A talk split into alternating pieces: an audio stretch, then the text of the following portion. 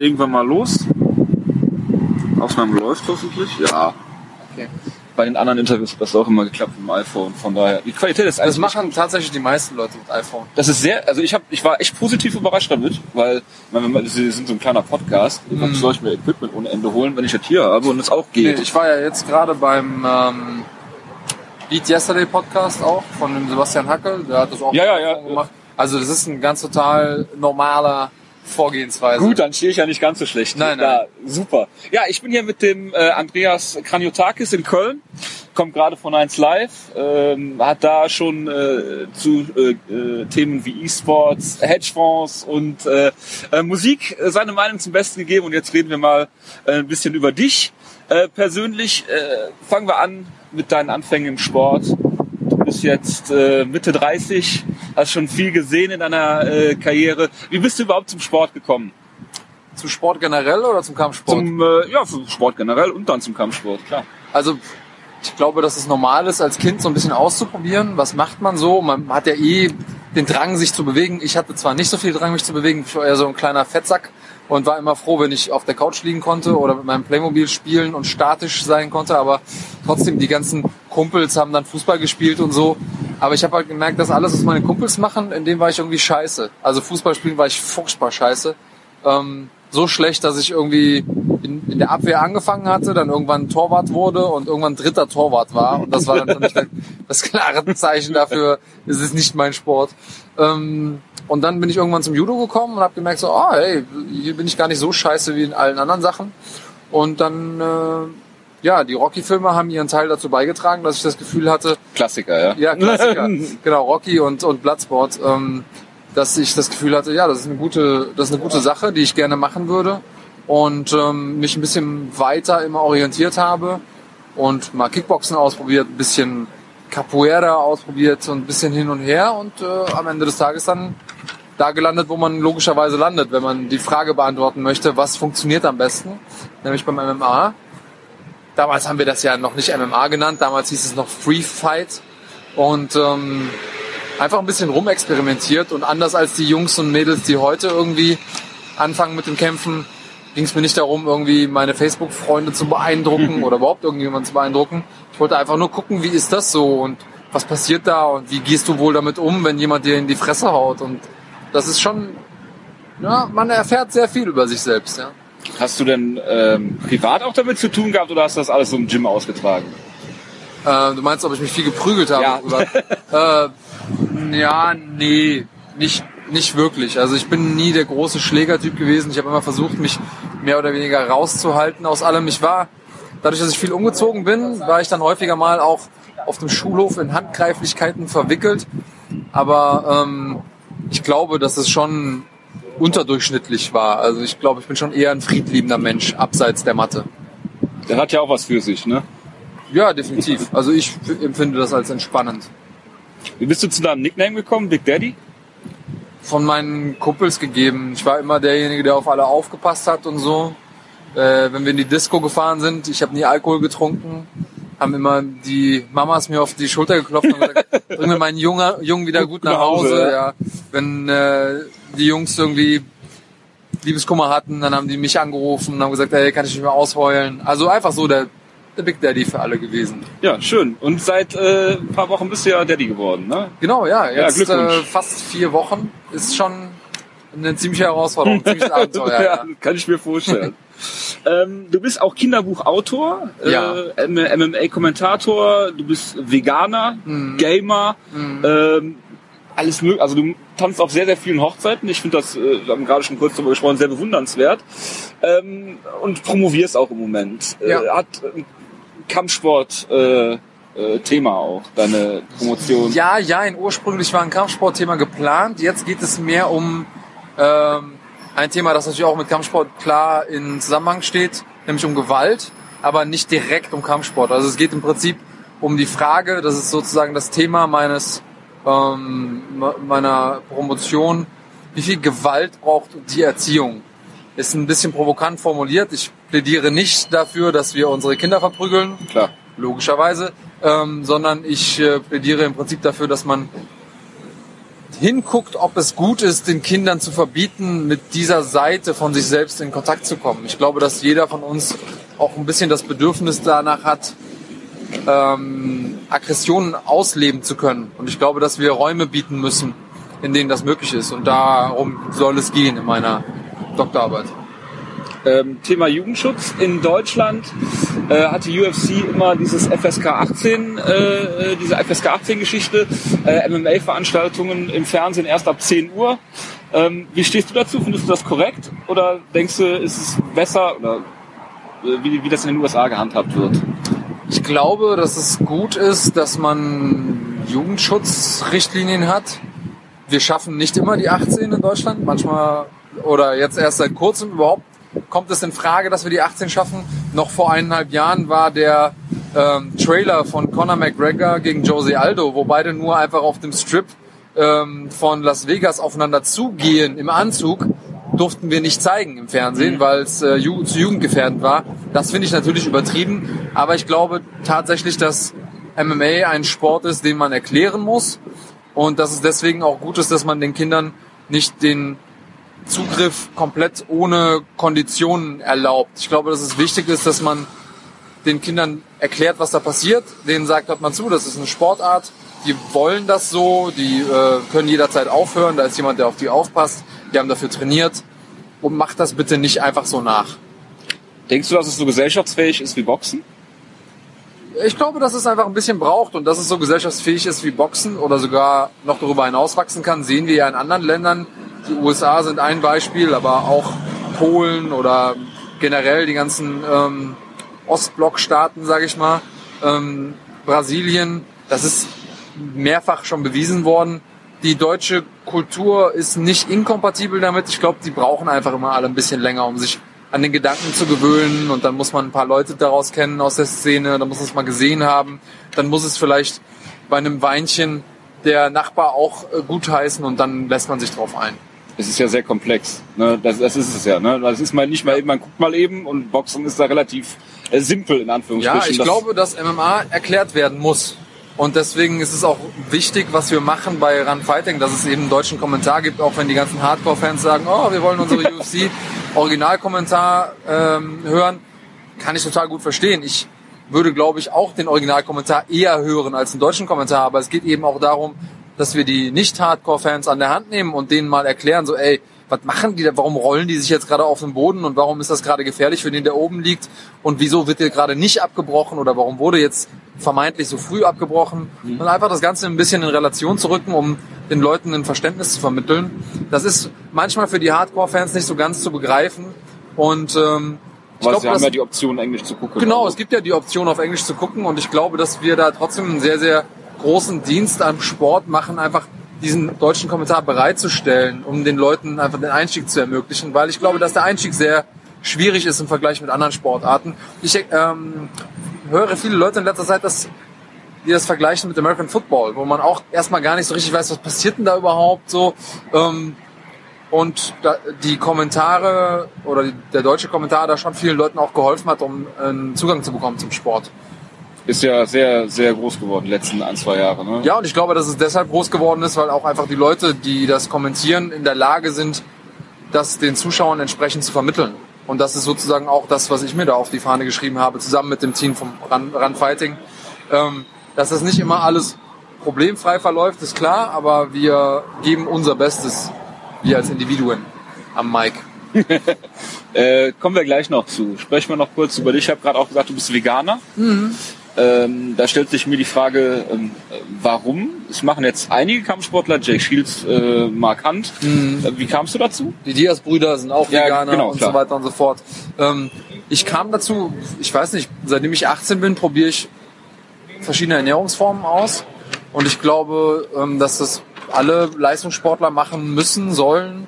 Ähm, einfach gucken, was funktioniert für mich am besten ich war früher auch in so einem Eiweiß-Hype gefangen, dass ich gesagt habe, ich stelle mir irgendwie nachts um vier einen Wecker, um mir einen Eiweißshake reinzuballern, weil ich sonst unterversorgt bin. Mein Körper ist sonst unterversorgt und ich baue Muskeln ab. Ähm, das äh, habe ich geändert und ähm, immer wieder nach neuen Dingen Ausschau gehalten und auf Fleisch zu verzichten war auch mal so ein Projekt von mir und ähm, ich habe gemerkt, dass es mir dadurch sehr, sehr viel besser ging, dass insbesondere meine Regenerationsfähigkeit zugenommen hat. Und wenn man sich mal mit dem Fleischkonsum generell auseinandersetzt, ich glaube, dann ergibt sich das automatisch. Es gibt so viele Gründe, kein Fleisch zu essen und es gibt eigentlich kaum Gründe, welches zu essen, außer es ist halt bequem und es schmeckt mir. Aber so richtige Gründe sind das ja nicht. Und ähm, deswegen hat sich das eben so entwickelt, vom Vegetarier zum Veganer und ich Wie lange machst du das jetzt? mich gut. Also ich bin, ich habe kein Fleisch gegessen jetzt seit fünf Jahren und vegan bin ich so seit zweieinhalb ungefähr. Okay, da hast du noch nicht die Schnauze voll. Nö, im Gegenteil. Also ich, äh, je länger ich ohne tierische Produkte bin, umso mehr fällt mir auf, wie wenig man es wirklich braucht. Ich, alles, was man braucht, ist halt Alternativen. Ja, klar. Man, ich glaube, den größten Fehler, den man machen kann, ist das so als Hauruck-Aktion zu betrachten und zu sagen, von heute auf morgen höre ich mit allem auf. Das ist ein Prozess und ähm, ist ein Prozess, der ähm, Spaß machen soll. Und das sollte man auch nicht vergessen. Die meisten Veganer sind ziemlich gehen da verbissen an die ganze Geschichte ran und deswegen sind viele Leute auch so ein bisschen abgeschreckt, weil man das Gefühl hat, so, oh, werde ich dann auch so ein verbissener Spaßverderber? Ja, Muss man gar nicht sein. Meine Frau isst auch Fleisch und, und tierische Produkte. Ähm, das heißt, ich missioniere nicht und bei uns zu Hause gibt es keinen Stress. Das ist, glaube ich, immer das Wichtigste, ne? dass ja, man da nicht so Hardliner so ich will nicht den Leuten ihr, ihr, den Spaß an ihrem Leben verderben, soll jeder machen, was er möchte. Wenn ich darauf angesprochen werde, stehe ich gerne Rede und Antwort und erkläre auch meine Motive. Aber ähm, ich versuche nicht zu missionieren. Das ist gut. Ähm, nächster Punkt, den ich gerade schon gesagt habe, Gamer steht in deiner Twitter, in deiner Twitter-Beschreibung, glaube ich. Ja, wir nutzen jetzt auch für unseren Podcast Discord mhm. als äh, Aufnahme- und Live-Sendetool. Ähm, ich bin da jetzt nicht so äh, äh, drin in der Materie, aber du bist äh, auch mal im Videospiel selbst drin gewesen bei äh, EA MMA. Genau, richtig. Ja. Wie ist dieser Prozess gewesen? Sind da Leute auf dich zugekommen, haben dich gefragt? Ja. Ähm, hast du selbst mal gegen, weiß ich, Fedor gespielt oder sowas selbst? Ähm, ich habe äh, tatsächlich war ich in diesem Spiel EA Sports MMA. Ähm, das war ziemlich cool zu sehen, wie das hinter den Kulissen abläuft und ähm, sich selber dann auch im Spiel sehen zu können. Das ist schon etwas, das man natürlich als passionierter Gamer hatte ich das auf meiner Bucketliste. Also das wollte ich auf jeden Fall gemacht haben in meinem Leben. Hätte aber niemals gedacht, dass ich das irgendwann mal erreiche. Also schon ziemlich abgefahren. Ähm, insgesamt habe ich auch so viel geholfen, EA, um auch das UFC-Spiel zu promoten. Habe da auch gegen Leute wie Alexander Gustafsson und so gespielt. Also ich habe schon gegen viele große Leute Kampfsportspiele gespielt. Das hat auch immer sehr viel Spaß gemacht, wobei das Training mit den Jungs mehr Spaß macht. Also mit Alex habe ich ja auch in San Diego viel trainiert. Ähm, ich bin kein großer Sportspiele-Fan, wenn ich selber spiele, weil ich einfach so schon genug Sport mache. Mhm. Das brauche ich nicht. Ähm, und ähm, es ist aber eine sehr spannende Welt. Ich glaube, dass diese Spielewelt so spannend ist, weil man einfach komplett raus kann aus der echten Welt und wenn irgendwas schief läuft, neu laden kann. Und das finde ich so faszinierend dabei. Ja. Ähm, kommen wir zu deiner persönlichen MMA-Karriere. Du hattest deinen letzten Kampf, glaube ich, gegen Martin äh, Zawada, mhm. Anfang des Jahres. Mhm. War auch dein erster Kampf im Light Heavyweight. Der zweite. Äh, der zweite. Mhm. Ähm, du hast auch mal einen Cut gemacht ins Light Heavyweight vor einigen Jahren. Da hast du ein Video zugepostet, das sah ja sehr, sehr schlimm aus. Ja. Äh, war aber auch eine Vorbereitung, logischerweise. Ne? Ja, also. mit der Überschrift, denn sie wissen nicht, was sie tun. Also, äh, so ein Weight Cut ist ja immer so ein bisschen, da muss, da braucht man sehr viel Wissen für. Und damals gab es auch einfach noch nicht so viel Wissen zu diesem, zu diesem Bereich. Also ähm, die Weight Cut Methoden haben sich stark verändert. Das, das Allgemeinwissen darüber, wie man cuttet, hat sich sehr stark verändert. Wir haben also wirklich damals so ziemlich alles falsch gemacht, was man falsch machen kann. Angefangen von der Diät und dem Wasserladen äh, über die tatsächliche Methode des Schwitzens bis hin zur, ähm, zum Aufladen haben wir einfach damals alles falsch gemacht, was falsch zu machen war. Aber äh, das gehört eben mit dazu und das ist auch, glaube ich, eine Sache, die viele Leute nicht verstehen. Wenn man sich heute MMA anguckt, auch in Deutschland, wir sind noch kein großer Sport, aber wir sind einfach schon so viel größer als zu der Zeit, als ich angefangen habe. Wir haben damals wirklich gekämpft in, wir haben äh, bei einer Veranstaltung haben wir einfach ein, äh, eine Tiefgarage ausgefegt und haben dann da unseren äh, Cage aufgebaut. Es ging gar nicht darum, jetzt irgendwie geile Publikumsevents zu schaffen, sondern es ging einfach nur darum, den Sport zu machen und äh, ja, das ist eine Sache, die Entwicklung, das Know-how, das sich verändert hat, das haben viele Leute gar nicht auf der Uhr, was wirklich da 15 Jahre ausmachen. Ich bin jetzt im 12. Jahr äh, im MMA und als ich angefangen habe, ich kannte niemanden, der jemals auch nur MMA gekämpft hat. Ich bin einfach zu einem Event hingefahren und ich wusste nicht, was auf mich zukommt. Und das ist eine Sache, die äh, ja, solche Videoblogs, in denen ich das gepostet habe, die sind eben sozusagen Zeitzeugen davon. Und äh, in anderen Sportarten, die sich schon sehr viel etablierter, äh, etablierter sind und wo man sehr, sehr viel mehr schon einfach auch an tradiertem Wissen hat, da passiert sowas nicht. Klar. Ähm, du warst nachher im Interview sehr, sehr reflektiert. Du hattest den Kampf verloren. Mhm. Ähm, hast dann auch diese Geschichten erzählt, wie du deine Anfänge.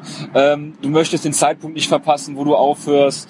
Ähm, das Feuer hat ein bisschen gefehlt, hast du gesagt. Wie ist der Stand der Dinge? Bist du jetzt äh, nicht mehr aktiver Kampfsportler? Überlegst es dir noch oder, oder wie ist äh, da der Stand der Dinge? Ich will auf jeden Fall kämpfen weiterhin. Ich, ähm, das Feuer ist da. Ich glaube, ich habe einfach nur sehr viel falsch gemacht ähm, in der Vorbereitung und auch in den Jahren davor. Das ist so ein Prozess, der ein bisschen, bisschen länger ging. Und ähm, ich habe mir jetzt endlich mal die Zeit genommen, dieses Feuer anständig wieder zu entfachen nicht nur einfach so ein Strohfeuer, sondern tatsächlich ähm, das gemacht, was ich tun musste. Ich bin jetzt erstmal weggeblieben aus dem Gym, habe erstmal ganz normal für mich, für meine Fitness trainiert, habe da erstmal geguckt, dass ich mir meine ganzen Wehwehchen auskuriere, die man natürlich immer so mitschleppt. In zwölf Jahren Profikarriere hat man schon das ein oder andere, was man einfach immer wieder mitschleppt und wo man sagt, ah ja, ich trainiere trotzdem weiter. Und ähm, manchmal muss man auch einfach weggehen, um wieder zurückkommen zu können, um, um sich um dann wieder ähm, die Liebe zu entwickeln zum Sport.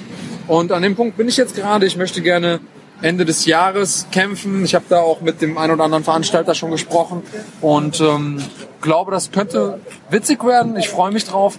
Und ich habe auch in dem Interview gesagt, ich muss niemandem mehr irgendwas beweisen. Genau. Ich sehe mich als einen der großen ähm, ja, Väter im, des Sports auch in Deutschland, ohne da jetzt irgendwie zu sehr auf die Kacke hauen zu wollen ich glaube, dass es in der Zeit, in der ich angefangen habe und in der ich geholfen habe, den Sport groß zu machen, einfach noch nicht so viele Namen gab, die dazu in der Lage waren. Und ähm, ich bin sehr stolz darauf, dass ich in dieser Liste einzureihen bin und dass ich den Leuten, die jetzt nach mir kommen, es erleichtert habe, einfach diesen Weg zu gehen.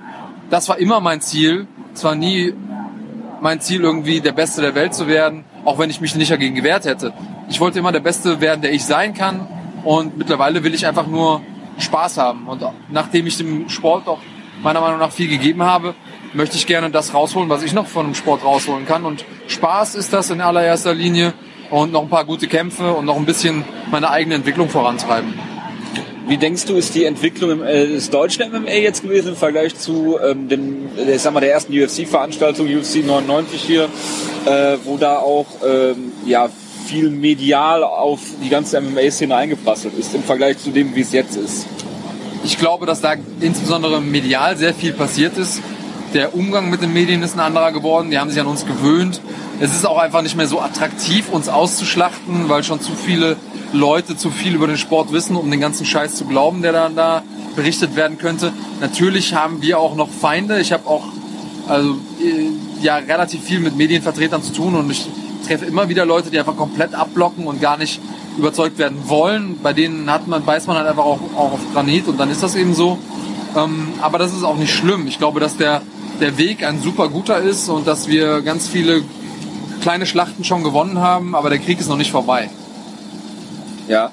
Ähm, was du, also du, du hast ja gerade durch, durch die äh, Kommentierfunktion bei, bei Run Fighting sehr, sehr viel, ähm, wie du schon gesagt hast, mit Medien zu tun. Der Anfang, der Start war jetzt sehr, sehr holprig bei Run Fighting, es bessert sich. Ähm, die Frage ist jetzt für mich, ähm, wie bist du dazu gekommen? Hat man dich gefragt? Wie ist dein, äh, dann die Vorbereitung für dich? Äh, wenn du jetzt so ein Event kommentierst, also Glasgow hast du mir gerade schon gesagt, machst du jetzt nicht, aber dann haben wir Fox, die Fox Show, mhm. äh, dann haben wir UFC 214. Wie bereitest du dich vor? Guckst du Kämpfe äh, oder hast du das alles irgendwie gespeichert? Also wie bin ich dazu gekommen? Es ist tatsächlich so, dass ähm, ich mit mit der Redaktion in die Redaktion eingeladen wurde, lange bevor sie überhaupt auf die Idee kamen, die UFC-Rechte zu kaufen, weil das ist natürlich auch eine Sache, die vielen Leuten nicht klar ist. Man muss das da kaufen. Also die UFC gibt einem das nicht einfach so und das und ja. die geben das einem auch nicht für 3,50 Euro. Das heißt, das hat Pro7 Sat1 richtig, richtig Schotter gekostet. Und das ist auch ein richtiges Commitment, rein finanziell, dass sie sagen, hey, wir glauben an die MMA-Szene, wir glauben daran, dass dieser Sport hier groß werden kann und geben da jetzt so eine Kohle aus, ohne zu wissen, ob überhaupt irgendwas zurückkommt. Also dieses Commitment zu machen, äh, das bedarf auch ein bisschen Überzeugungsarbeit und ähm, die haben sich eben jemanden kommen lassen, der denen das erklären kann, was da überhaupt passiert und was, äh, wie sozusagen die Marktlage einzuschätzen ist und so weiter und so fort. Und dieser jemand war ich. Das heißt, ich bin sozusagen von noch vor Tag eins mit dabei gewesen. Ähm, auch da, ich versuche diesen Sport nach vorne zu bringen, auf der Matte und abseits der, der Matte. Und ich bin da auch stolz drauf, dass ich da in diesem Bereich irgendwie teilhaben konnte. Ich ähm, habe unter anderem auch den Marc Bergmann vorgeschlagen als Kommentator, weil ich glaube, dass der das sehr, sehr gut macht. Und ich wusste das damals eben schon. Und ich glaube, dass wir gute Kommentatoren brauchen, um diesen Sport nach vorne zu bringen. Und ähm, die Vorbereitung ist für mich tatsächlich verhältnismäßig einfach. Ähm, ich, die Kämpfe habe ich sowieso alle gesehen. Ich ähm, gucke immer natürlich noch so ein bisschen, was passiert in der Woche, was passiert bei diesen Media Scrums, was passiert. Ich gucke mir die Countdown-Shows an und so weiter und so fort. Ähm, Hast du dann irgendwann Overkill? Äh, nee, also ich liebe diesen Sport und ähm, das ist ja so, als hätte man irgendwann von seinem Partner einen Overkill. Ja, man, Ja, okay. äh, man, man hat ja verschiedene Aspekte des Sports und ähm, die finde ich auch immer wieder interessant äh, zu sehen. Man bekommt natürlich auch von der UFC Unterstützung, die helfen einem so ein bisschen, die schicken einem zum Beispiel so Fragebögen, die die Sportler auswerten, äh, ausfüllen müssen und dann kann man sich das angucken vor den Kämpfen, dass man auch immer wieder was zu erzählen hat. Und ähm, ja, das, also die Vorbereitung ist relativ überschaubar, weil ich eben auch schon ewig lange dabei bin und auch einfach MMA-Fan bin und nicht nur Kämpfer. Klar. Ähm, ja, komm, gehen wir doch mal konkret auf Kämpfe ein, die jetzt in den nächsten Wochen äh, stattfinden. Morgen haben wir den Main Event äh, Gunnar Nelson gegen Santiago Ponzinibbio. Kommentierst du jetzt selbst nicht. Ähm, wie siehst du den Kampf?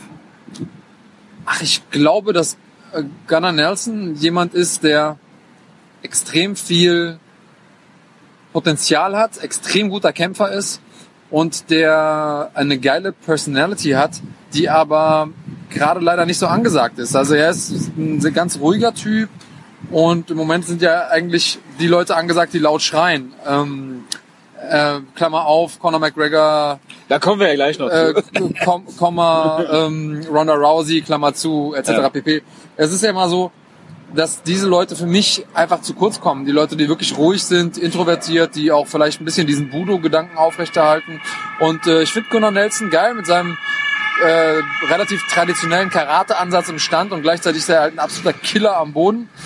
Ähm, hatte einen guten Start in die UFC, hatte aber jetzt auch ein bisschen Probleme in letzter Zeit und ich wünsche ihm, dass er da einfach nochmal äh, richtig durchstarten kann. Und ähm, ich wünsche, dass er, wünsche ihm, dass er morgen den Kampf gewinnt. So auf, auf ganz, ganz unprofessionell, emotional geantwortet. mal. muss, muss ja auch nicht immer technisch sein. Ja, ne? ja. Also ähm, es funktioniert aber auch mit ruhigeren Charakteren. Ne? GSP, Anderson Silva sind ja auch keine Lautsprecher gewesen in der Vergangenheit. Ne? Das kann funktionieren. Ja, aber da, ich sag mal so, da musst du schon, da müssen deine Aktionen schon so laut sprechen, Okay. dass du es dir leisten kannst, ruhig zu sein. Fedor ist ja halt auch so, der Mann ist einfach zehn Jahre unbesiegt gewesen. Und ich glaube, wenn man das im Verhältnis setzt zu dem, was andere Leute geleistet haben, ähm, hätte, müsste er eigentlich ein viel, viel größerer Star sein.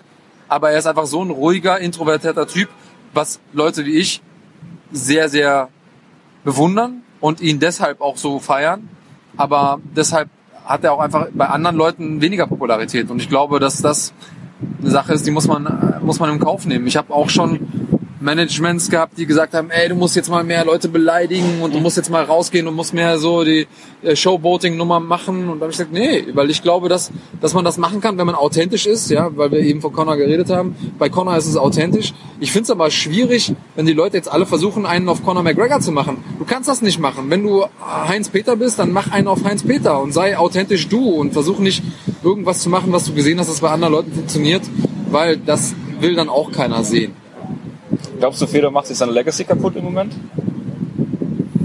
Ah, ich finde das ein schwieriges Thema. Ähm, du, hast, Deswegen spreche ich es ja an. du hast ja gesagt, ähm, ich habe auch in meinem Interview nach meinem letzten Kampf gesagt, ich will den Moment nicht verpassen. Ähm, ich glaube, dass, dass nur jeder Kämpfer für sich selber oder jeder Athlet, ob du jetzt Fußballer bist oder, oder Kämpfer, für sich selber bestimmen kann, weil jeder hat auch einen anderen Anspruch an sich. Fedors Anspruch kann auch von außen betrachtet nur sein, jeden, der ihm vorgesetzt wird, zu zerstören. Warum er weitermacht, das ist, das muss er selber wissen. Und ich finde es schwierig von außen zu sagen, ja, der sollte nicht mehr weitermachen, weil natürlich blutet mir das Herz, wenn ich sehe, dass einer meiner großen Idole auf die Mappe bekommt von jemandem, der rein kämpferisch eigentlich nicht auf, äh, auf seinem Level sein sollte. Äh, Nichts gegen Matt Matrion. Ich finde den witzigen Typ und so, aber eigentlich sollte ein Fedor nicht gegen den verlieren und schon gar nicht so. Ja. Das ist es halt, ne? wenn du gerade mit neueren MMA-Fans, die jetzt so gerade kommen und diese ganzen großen Pride-Kämpfe von, von Fedor nicht gesehen haben, und du mit denen jetzt diskutierst und hier und da, das finde ich halt immer persönlich sehr schwierig, weil, wie du schon sagst, er ist zehn Jahre unbesiegt gewesen und hat die größten äh, Heavyweights äh, zu der Zeit gekämpft. Äh, Ja, ja, das ist halt, ich finde es wirklich schade. Ne? Es sind andere Zeiten und das sind Zeiten, die sich jemand, der in so eine gut strukturierte MMA-Welt wie heute reinkommt, gar nicht Ja, ja. vorstellen kann. Damals war einfach alles Anarchie und Chaos. Und in diesem Chaos, in dieser Anarchie, eine Dominanz aufzubauen, wie es Fedor gemacht hat, ich glaube, das ist eine, eine Leistung, die, egal wie gut jemand ist, heute auch gar nicht mehr erbracht werden kann. Niemand kann diese Leistung wiederholen, weil es einfach auch eine andere Zeit ist. In, in Pride, da waren einfach alle auf allem, ja, also von Steroiden über Schmerzmittel bis hin zu Koks, die waren einfach auf allem drauf. Ja. Und da nicht mal einen Lucky Punch zu kassieren, der dafür sorgt, dass man irgendwie verliert oder sonst irgendwie. Ich meine, im Schwergewicht geht das so schnell. Guck dir doch mal das Schwergewicht an. Der Einzige, der es jetzt wirklich geschafft hat, mal so ein bisschen Konstanz reinzubringen, ist Stiepe. Und ansonsten ist es einfach ein absolutes Wechselspiel. Und du bist mit drei Spielen, äh, drei Siegen, bist du schon wieder irgendwie Contender und bist äh, auf einmal UFC-Champion. Mit drei Siegen in Folge. Das ist in keiner anderen Gewichtsklasse möglich. Und Fedor war einfach zehn verdammte Jahre ungeschlagen. Mal, egal wie oft man sagt. Es wird nicht abgedroschen, weil das ist total verrückt. Ja, du siehst so Kämpfe, da wird der von Kevin Randleman auf den Kopf geslammt und zerwittert den 30 Sekunden später. Ja. Also das ist unglaublich. Das kann man sich heute gar nicht mehr vorstellen. Ich glaube ja, dass der, der Terminus Legende zu inflationär benutzt wird, aber äh, für diesen Mann gibt es einfach sonst keine andere passende Ausdrucksweise. Ja, das ist eine absolute Legende und wenn er weitermachen möchte, werde ich ihn weiter supporten. Ich hoffe aber, dass ich ihn nicht allzu oft mehr so böse Ja. verlieren sehe. Ja. Ja, da bin ich ganz bei dir. Wie siehst du, äh, machen wir mal weiter mit äh, nächster Woche haben wir Main Event äh, Calvin Gastelum gegen Chris Whiteman. Das ist ein Kampf von mir persönlich, das Herz blutet, weil ich beide sehr, sehr gerne sehe. Wie siehst du den Kampf? Ja, ich glaube, Whiteman ist ein extrem guter Athlet. Ich glaube, er ist auch ein dufter Typ, so abseits der Matte. Ich glaube, dass er ein guter Champion ist von seinen moralischen Werten und so weiter und so fort. Aber ich glaube, dass in ihm was kaputt gegangen ist. Er war ja im Prinzip einer dieser Top-Leute, unbesiegt, entthront Anderson Silva. Alle sagen, ha, war nur irgendwie Glück, weil der leichtsinnig war. Gewinnt dann wieder gegen Anderson Silva und zeigt einfach so, ey, ich bin for real. Ähm, und danach wurde halt so ein bisschen gezeigt, so, aber er ist trotzdem nur ein Mensch. Und ähm, allein von der Dramaturgie her und äh, weil ich es fair finde, glaube ich, dass Gastelum einfach er ist jetzt an der Zeit. Meiner Meinung nach sollte er Whiteman besiegen, damit zeigen so, hey, ich habe einfach das Potenzial, einen Ex-UFC-Champion auf die Bretter zu schicken und dann kriegt er vielleicht seinen, äh, sein, seinen Shot. Äh, das fände ich interessanter zu sehen als als äh, Fan, aber ich gönn's beiden, sind beides gute Kämpfer, wird, wird auch ein geiler Kampf. Ich freue mich sehr darauf, dass ich ihn kommentieren darf und wir werden mal sehen, wie es ausgeht. Whiteman wäre dann 0 und 4 ne, in den letzten vier Kämpfen. Ne? Das wäre schon ein hart, hartes Stück. Das wäre schon ein hartes Stück, aber das ist auch einer der Dinge, die ich ganz oft beobachte, insbesondere bei Leuten, die lange ungeschlagen sind. Sobald einmal diese, dieses, diese Null weg ist, Ja. brechen die oft ein, ähm, weil sie sich eben, das Fight Game ist ganz zu 90% mental und wenn man sich so an dieser Null festhält, ich bin unbesiegt, ich bin unbesiegt, keiner kann mich besiegen und dadurch seine ganze Energie zieht und dann irgendwann doch mal verliert, dann brechen ganz, ganz viele Leute ein. Also das kenne ich auch aus meinem eigenen Umfeld, dass die Leute, wenn sie dann einmal verlieren, auch wenn sie vorher 12-0 waren oder so, dann einfach nie wieder dieselben Kämpfer werden. Insbesondere wenn die dann irgendwann K.O. gehen oder so. Ja. Das ist dann schon echt was Wenn du anderes. dann nachdenkst, ne? Ja, weil du dann einfach mit einer ganz anderen Einstellung reingehst und dann nochmal diesen, dieses Mindset zu finden, wie die Amis sagen. Ja. Das ist sehr, sehr schwierig. Das ist eine sehr große Herausforderung. Manchmal tut es ganz gut, wenn man am Anfang einmal verloren hat, so den dritten Kampf oder so, und dann merkt, okay, so fühlt sich das an. Und dann kann man nicht in so eine. Es ist ja auch so, wenn du unbesiegt bist, dann erzählen dir auch alle Leute, boah, du bist so krass, niemand wird dich jemals besiegen können, du bist so krass. Und irgendwann glaubt man das auch ganz gerne. Ähm, und das ist gefährlich. Eigenen Hype glauben, ne? Ja, genau. Das ist, das ist glaube ich, das Gefährlichste, was einem passieren kann an der Spitze. Wo wir gerade von Hype und äh, mentalem äh, Game reden. Ähm, DC gegen John Jones 2 ist ja jetzt der, der Klassiker dafür. Ne? Für, Wahnsinn. Ja. Also die Storyline hätte sich ja keiner ausdenken können und ist für mich ein super Beispiel dafür, wie die UFC es immer wieder schafft, auch ähm, aus den schlimmsten Umständen wieder Kapital zu schlagen. Also John Jones hat einfach mit dem Sport der hat den Sport furchtbar behandelt, ja, also wirklich sehr dreckig, hat, hat Fans enttäuscht, immer wieder kurzfristig dafür gesorgt, dass Kämpfe nicht stattfinden. Leute haben Tickets gekauft, Pay-per-Views gekauft, die dann nachher so nicht stattfanden. Ähm, auf der Karte sind auch Kämpfer, die theoretisch im Hauptkampf einspringen könnten, wenn dann doch irgendwas passiert. Nicht Ähm, ganz, äh, äh, Ja, nicht ganz, nicht ganz äh, ohne Grund, ja. ja, weil äh, DC hat ja auch so eine Verletzungsgeschichte, aka sind ja dafür bekannt, sein Team, dass sie auch gerne mal Verletzungen produzieren in einem Fightcamp. Äh, Jones hat eine Geschichte, einfach Kämpfe platzen zu lassen durch seine Personality. Ich glaube, dass John Jones ein absolutes Jahrhunderttalent ist. Unglaublich, was dieser Mann in der Lage war zu leisten. Mit Anfang 20 hat er einfach Legenden weggefegt und hat es aussehen lassen, ähm, wie, als wäre es leicht. Und das ist, das ist im Prinzip die Definition von Genialität. Ich glaube, dass er aber so gut ist, und da sind wir wieder an dem, was ich eben gesagt habe, dass sein, sein junger Geist dazu noch nicht in der Lage war, das anständig zu verarbeiten. Und deswegen sein Mind ist wieder entscheidend. Ich glaube, dass er diesen Kampf locker gewinnen kann. Aber die Frage ist, in welchem psychischen Zustand ist er? Ja, bin ich absolut bei dir. Ähm, ganz anderer Kampf. Tyrone Woodley gegen Damien Meyer. Oh, schwer. Ich fand, ich habe sehr gefeiert, dass Woodley Champion war. Ich glaube, dass er ähm, so ein, äh, also dass er geworden ist. Äh, ich glaube, dass er so ein People's Champ ist, einfach weil er Underdog war und keiner hat ihm so richtig gegönnt und irgendwie hatte keiner Bock auf ihn so richtig. Ähm, aber Maya ist, ich liebe Maya einfach, Ja, ich weil, auch. weil ich, äh, er ist einfach so ein BJJ All-Star, ist jemand, der diesen Budo-Charakter, von dem ich vorhin ges gesprochen habe, verkörpert. Und ich glaube, dass ähm, diese klassischen Kämpfer, die aus einem Kampfsport kommen ähm, und die im MMA die Transition geschafft haben und auch das schaffen, diese Techniken ins MMA zu übertragen, die sind so selten und gleichzeitig mit so einer entspannten, ruhigen, respektvollen Art. Ja. Deswegen wünsche ich Demi Maya alles Gute auf dieser Welt. Ja. Ja, er hat, er hat ja diese, un also es gibt ja sehr, sehr viele gute BJJ-Leute, aber die kriegen die Kämpfe nie zu Boden. Und Damien Meyer nimmt, also vor, vor was ist das, acht, acht, neun Jahre bestimmt her, als er Chelson mit Leichtigkeit zu Boden nimmt und dann aus Ja. dem Mount mit dem Triangle besiegt. Ja. Äh, Er ist schon, also unglaublich, der Typ. Der Typ ist äh, ein absolutes Phänomen und ich glaube, ich glaube auch, dass er den Kampf gewinnen wird, ja. Und ich würde es ihm gönnen. Von Ja. ganzem Herzen. Ja, ich, er hat so viele Shots schon versprochen bekommen und nie den Mund aufgemacht. Einen meiner Favoriten, Carlos Condit, einfach auch, das tat mir auch sehr, sehr weh. Aber gut. Ja. Äh, ist ein ganz besonderer Typ und ich würde es ihm auch gönnen, gerade nach diesem komischen Kampf, den er gegen Anderson Silva hatte um den Titel damals. Ja, das war sehr gurkig, aber zu einem Kampf gehören halt auch zwei. Zwei, ja. Klar. Der eine kann nicht, der andere will nicht irgendwie. Genau, Ne? ja. Äh, dann der letzte Kampf, über den ich sprechen will. Äh, Robbie Lawler gegen äh, Cowboy Cerrone. Wenn er denn stattfindet. Ja, das ist ja, das ist so, wie du sagst, ne? Zwei absolute Fan-Favorites, zwei Jungs, die für mich auch Legendenstatus haben, einfach aufgrund der Tatsache, dass sie immer kommen und performen. Es gibt keine langweiligen Kämpfe von keinem der beiden. Robbie Lawler, absolut geiler Typ, der einfach nochmal einen Run hingelegt hat, als alle gedacht haben, ach so, das ist einer von diesen alten, abgehalfterten Typen. Auf einmal wird der Typ Champion, absolut abgefahren.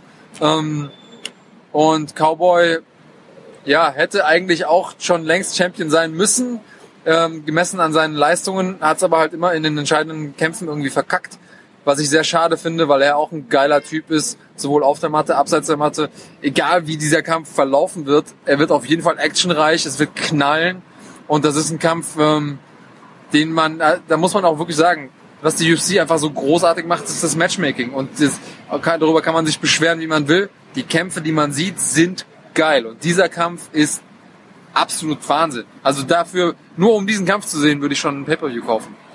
Äh, ist ein bisschen schade, dass es kein Main Event, also dass es keine fünf Runden ist, falls es denn soweit geht. Ne? Aber das ist das Einzige, was mich so ein bisschen, aber Aber vielleicht ich hoffe, kann man ja ein Rematch machen. ich hoffe, ich hoffe, es sind beide gesund.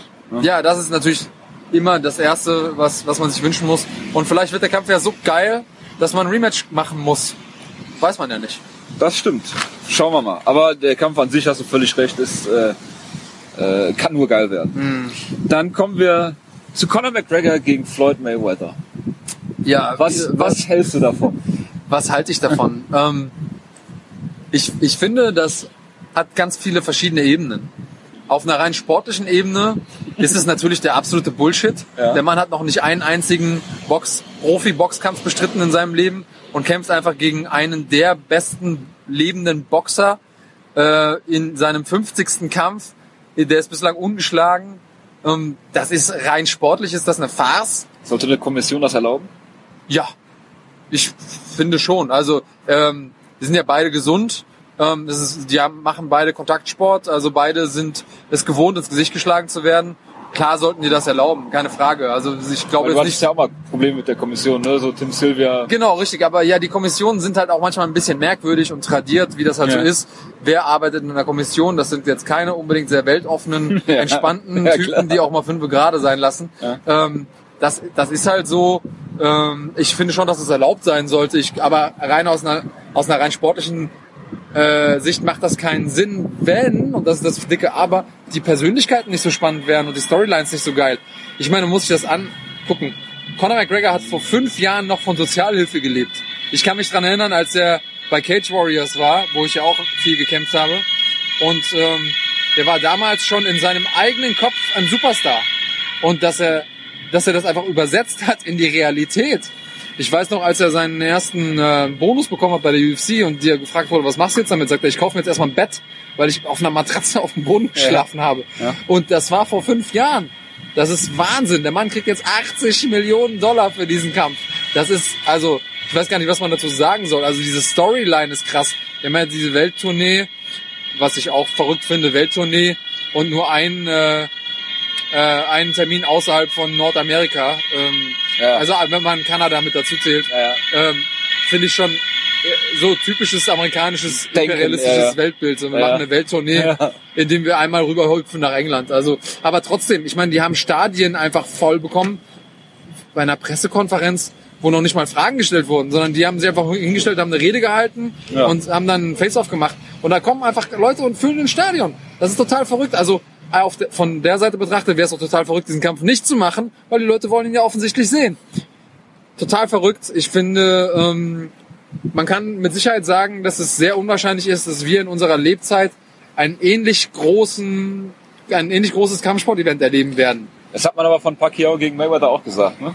Ja, und äh, ich sag ja, es ist unwahrscheinlich. Ja, nicht, es passiert Ja. nicht, aber ähm, da sind schon, da stehen schon die Zeichen sehr, sehr günstig. Weil so einen großen Star wie Conor McGregor gibt's nicht so oft Ja. im MMA-Sport und dass die Möglichkeit da ist. Also selbst wenn du jetzt Stipe Miocic antreten lassen würdest gegen, äh, gegen Joshua, ja, das wäre einfach nicht dasselbe Format. Weil Ja, das hat, das hat ja wirklich schon Popkulturformat, das Ganze. Und das wäre bei dem anderen Kampf eben nicht so. Ja, klar. Und Connor, wie du schon gesagt hast, äh, der, der redet sich auch immer ein, der, die wollen mir was wegnehmen. Ja? Mhm. Ich muss wieder ohne Bett schlafen, äh, lebt von der Sozialhilfe, Klempner oder was hat er Mhm. gelernt. Ne? Da- Das ist ja diese 90% mentale Stärke, die du da gesagt hast. Ne? Geht hoch ins Welterweight für, Nick Diaz, äh, für Nate Diaz. Ne? Das Rematch auch im Welterweight und der besiegt ihn dann, nachdem er dann äh, das Ruder so aus der Hand gibt im, im äh, zweiten Kampf. Es ist, äh, es ist sehr, sehr faszinierend schon gewesen. Bin ich völlig bei dir. Ähm, zum Schluss möchte ich mit dir noch ein kleines Assoziationsspiel bzw. Brainstorming ähm, äh, machen. Ich werfe dir ein paar Begriffe an den Kopf oder auch Kämpfer und du sagst einfach, was dir als erstes dazu einfällt. Ah, okay, das könnte witzig werden. Fangen, fangen wir an mit Peter Sobotta. Ein Bruder, Bruderliebe ist das erste Wort, das mir einfällt. Hast du noch viel mit ihm Kontakt, jetzt wo Ja. du hier in Köln bist? Wir telefonieren äh, eigentlich mindestens jede Woche. Wir schreiben uns fast jeden Tag und ähm, wissen über jeden unserer Schritte Bescheid, beraten uns ganz viel, sowohl sportlich als auch abseits der Matte und ähm, ist einer meiner engsten Freunde. Christoph Jotko. Geiler Typ, ähm, Spaß ist das erste Wort, das mir einfällt. Dana White. Ähm, ein tragischer Held. Ich glaube, dass er äh, ohne ihn wäre MMA heute nicht das, was es ist. Aber er ist natürlich keine Figur, die man ohne kritisch zu hinterfragen ansehen sollte. Also er Ja. ist schon eine, eine Persönlichkeit, aber ich verzeihe es ihm eben, weil er so viel für den Sport gemacht hat. Er ist authentisch, aber Ja, vielleicht hat er auch er den äh, Absprung verpasst. Ne? kann sein. Ja. Äh, CM Punk. mutig. Ich glaube, er ist mutig, weil wenn man äh, diesen Crossover macht vom Show Wrestling ähm, zum echten Kampf und so ein Star ist, hat man, die Fallhöhe ist einfach riesig, hat man ja auch gesehen ähm, in seinem Kampf. Aber dass er einfach die Cojones hat und das macht und äh, die Art und Weise, wie er das gemacht hat, fand ich gut. Ähm, ich ich find's gut. Abo Asaita. People's Champ. Ich glaube, dass es lange, lange überfällig war, weil die Leute danach gefragt haben, dass er in die UFC kommt. Jetzt ist er in der UFC. Ich habe mit, also ich bin, ich bin nicht dicke mit Abo. Ich kenne Abo. Wir haben auch ein bisschen, wir waren mal in einem Trainingscamp gemeinsam in Thailand. Wir haben uns ab und zu mal so auf den Matten und neben den Matten dieser Welt getroffen. Ich habe immer sehr guten Kontakt mit ihm gehabt. Ich wünsche ihm das Beste ähm, für seine UFC-Karriere und ähm, hoffe sehr stark, dass er nicht gegen Peter Sobotta antreten wird, weil das, das wird dann schwierig. Aber ansonsten hoffe ich, dass er alle seine Kämpfe gewinnen wird und ähm, viel Spaß haben wird in der UFC. Er arbeitet sehr, sehr hart. Ähm, man kann, er ist auch jemand, der natürlich kritische Stimmen auf, aufschreien lässt und sagt, oh, Gerade hier aber, in Köln. ja, überall. Und das ist, das ist auch vollkommen okay. Man darf ihn ja auch kritisch sehen. Genau das macht ihn ja auch aus. Aber ich bin jemand, ich gönne ihm definitiv alles und, und allen Erfolg. Auch wenn ich nicht vielleicht hinter allem stehe, was seine Fans machen, sagen, schreiben, wie auch immer. Aber dafür hat er auch nicht immer die Verantwortung zu tragen. Ähm, Man soll sich mal angucken, was Conor McGregor-Fans so vom Stapel lassen. Ne? und ey, man kann sagen, was man will. Der Mann hat's richtig gemacht. Der, der trainiert hart, der macht sein Ding. Er ist Social Media Superstar. Also es gibt keinen besseren äh, Social Media Menschen als Abu Azaita in Deutschland, was äh, im MMA. Also äh, was soll man dazu noch sagen? Man muss Jönne können, sagt der Kölner. Bellator MMA. Das ist schwierig für dich als UFC-Kommentator. Nein, ist wichtig. Ich finde, ich finde Bellator MMA sehr, sehr wichtig, weil es ähm, diese Monopolstellung, die die UFC hat, einfach ein bisschen äh, relativiert und einfach die Möglichkeit, jetzt Musasi ist ja gerade rübergegangen, ein Kämpfer, den ich sehr, sehr wertschätze und äh, wo ich glaube, dass der absolutes Champion-Potenzial hat. Ähm, und ich glaube auch, dass er mittelfristig Champion werden wird bei Bellator. Und ich glaube, dass es auch das bessere Zuhause ist für ihn.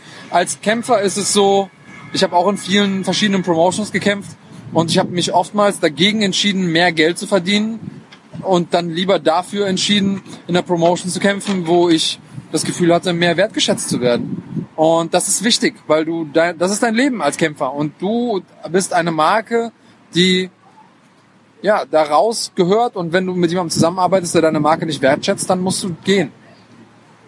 Letzter, letzter Kämpfer, den ich dir jetzt hier äh, gebe, äh, Bellator fast Champion geworden, Daniel Weichel. Der immer so unterm Radar fliegt, leider. Ja, leider. Aber da haben wir wieder genau dasselbe Thema. Daniel Weichel ist jemand, der äh, ein, ein, ein Typ der leisen Töne, ein absolute, ähm, absoluter MMA-Pionier in Deutschland, einer, der schon MMA gekämpft hat, als ich das nicht kannte. Also auch alles gemacht hat, sein, sein Leben dem Sport gewidmet hat. Und äh, Dedication, wie die Amis äh, sagen, ist, wird da groß geschrieben. Ich, auch ihm gönne ich allen Erfolg der Welt. Ich finde es schade, dass er nicht populärer ist, aber ich glaube, dass ihm das auch gar nicht so wichtig ist. Ich glaube, dass ähm, wenn er das gewollt hätte, dann hätte er die ähm, entsprechenden Dinge eingeleitet und hat es nicht gemacht und das ist seine Entscheidung, glaube ich. Er hat ein gutes Team mit, Team, äh, mit MMA Spirit. Ähm, er hat äh, einen sehr, sehr attraktiven Kampfstil. Er ist ein guter Kämpfer und ähm, ich hoffe, dass er es noch schafft, Champion zu werden, weil das äh, würde seiner Karriere gerecht werden. Ja, damit sind wir auch schon durch. Vielen Dank dafür und äh, ja, vielleicht hört man uns mal wieder. Ja, ich bin immer offen. Ja, ja danke dir. Wie lang war das jetzt? 43.